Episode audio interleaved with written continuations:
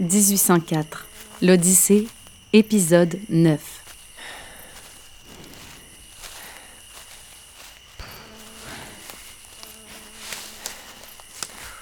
Ah! Nazaire! Ma cheville! J'en peux plus, Elisabeth. Encore un effort. On est presque rendu. Athabasca. L'air est étouffant malgré le soleil qui est couché depuis quelques heures.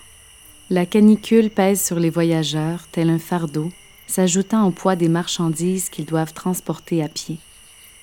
Ce ne sont plus des ballots qu'ils portent, mais bien leur courage et leur espoir d'un jour arriver à destination. À chaque pas qu'ils font, de nouvelles gouttes de sueur se forment et coulent le long de leur front, troublant leur vision déjà embrouillée par l'effort. La chaleur écrasante s'engouffre dans la trachée des voyageurs comme un cadeau empoisonné. À bout de souffle et de force, Léonie et ses compagnons parcourent maintenant le 29e kilomètre de ce portage qui ne semble pas avoir de fin, le portage de l'Athabasca.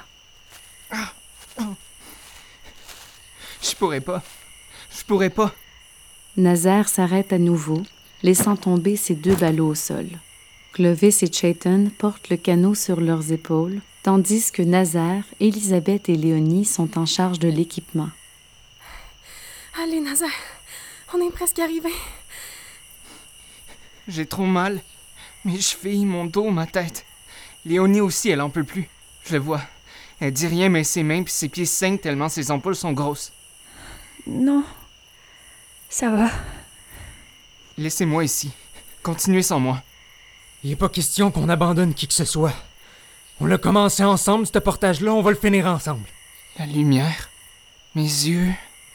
Papa. Pardonne-moi, papa. Papa, Il fait ça depuis qu'il s'est cogné en tombant dans le lac. De l'eau. Quelqu'un a de l'eau? On a fini la dernière gourde tantôt. c'est la tête qui s'est cognée? Oui. Confusion puis la sensibilité à la lumière, ça peut être les conséquences d'un coup à tête. Ça devrait finir par passer. Vous avez été chanceux que Léonie sache nager. En général, quand un voyageur tombe à l'eau, euh, c'est fini. On est surtout chanceux d'avoir quelqu'un qui s'y connaît autant parmi nous. Ah! Ma cheville. Regarde, Ellie. Ça gonfle, on dirait. Lève-toi, Nazaire. On n'a plus beaucoup de chemin à faire. La douleur physique, c'est juste superficiel, mon ami. Il y a une douleur bien pire. Celle de perdre quelqu'un qu'on aime.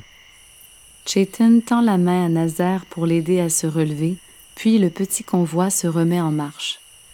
On dirait que tu parles par expérience. L'alcool a emporté mon père biologique, la maladie a emporté mon père adoptif. Ma mère puis mes frères adoptifs sont morts aux mains d'une autre nation autochtone alors que j'étais parti chasser. Il me reste plus que ma sœur biologique, Ophélie, quelque part dans l'ouest. On était partis ensemble de la Chine pour s'engager dans la compagnie. Aujourd'hui, euh, je sais même pas si elle est encore vivante, mais je pense que... Bon, c'est beau le faucon, là. On a compris, tu l'as pas eu facile. Clovis! Quoi, Clovis? Tu veux n'entendre des histoires déprimantes? C'est ça que tu veux, bête? Tu veux entendre que je n'ai pas de femme pis d'enfants qui m'attendent à Montréal parce que ma femme est morte en accouchant de nos jumelles puis que les petites ont pas survécu? C'est ça que tu veux savoir? Ben oui, Clovis non plus, il l'a pas eu facile. Clovis aussi en connaît du monde qui sont morts. Pis tu sais quoi? C'est la vie. C'est ça la maudite vie, bête.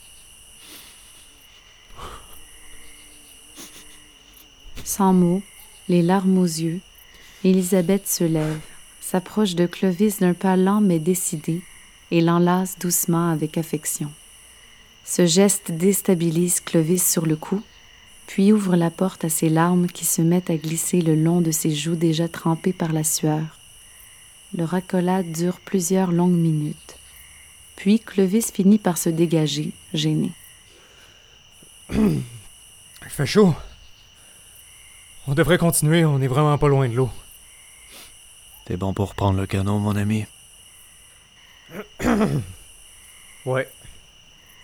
Les deux hommes soulèvent le canot et le groupe reprend la route tant bien que mal. Léonie a une pensée pour Aldéric, qui aurait eu exactement les bons mots pour détendre l'atmosphère par des temps si difficiles. Oh, regardez! Il y a de l'eau! On arrive! On arrive! On a réussi! Nazaire, tu vois, on y est arrivé! On a traversé la Tabasca! On est rendu? On est rendu! Émus aux larmes et complètement épuisés, les voyageurs s'effondrent un à un devant le lac scintillant qui s'ouvre devant eux comme un présent. Assoiffés, ils s'abreuvent à même leurs mains, laissent les gouttes glisser le long de leur cou et échappant de longs soupirs de satisfaction. L'eau, comme un baume inespéré, vient rafraîchir leur corps brûlant et apaiser leurs tourments dans la nuit.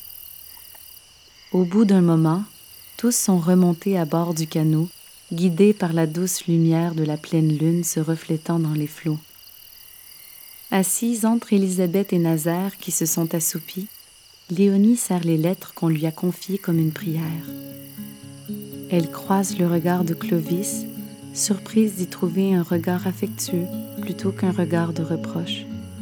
L'émotion dans la gorge, ils s'échangent un sourire, tous deux redoutant les adieux qui seront leur prochaine destination.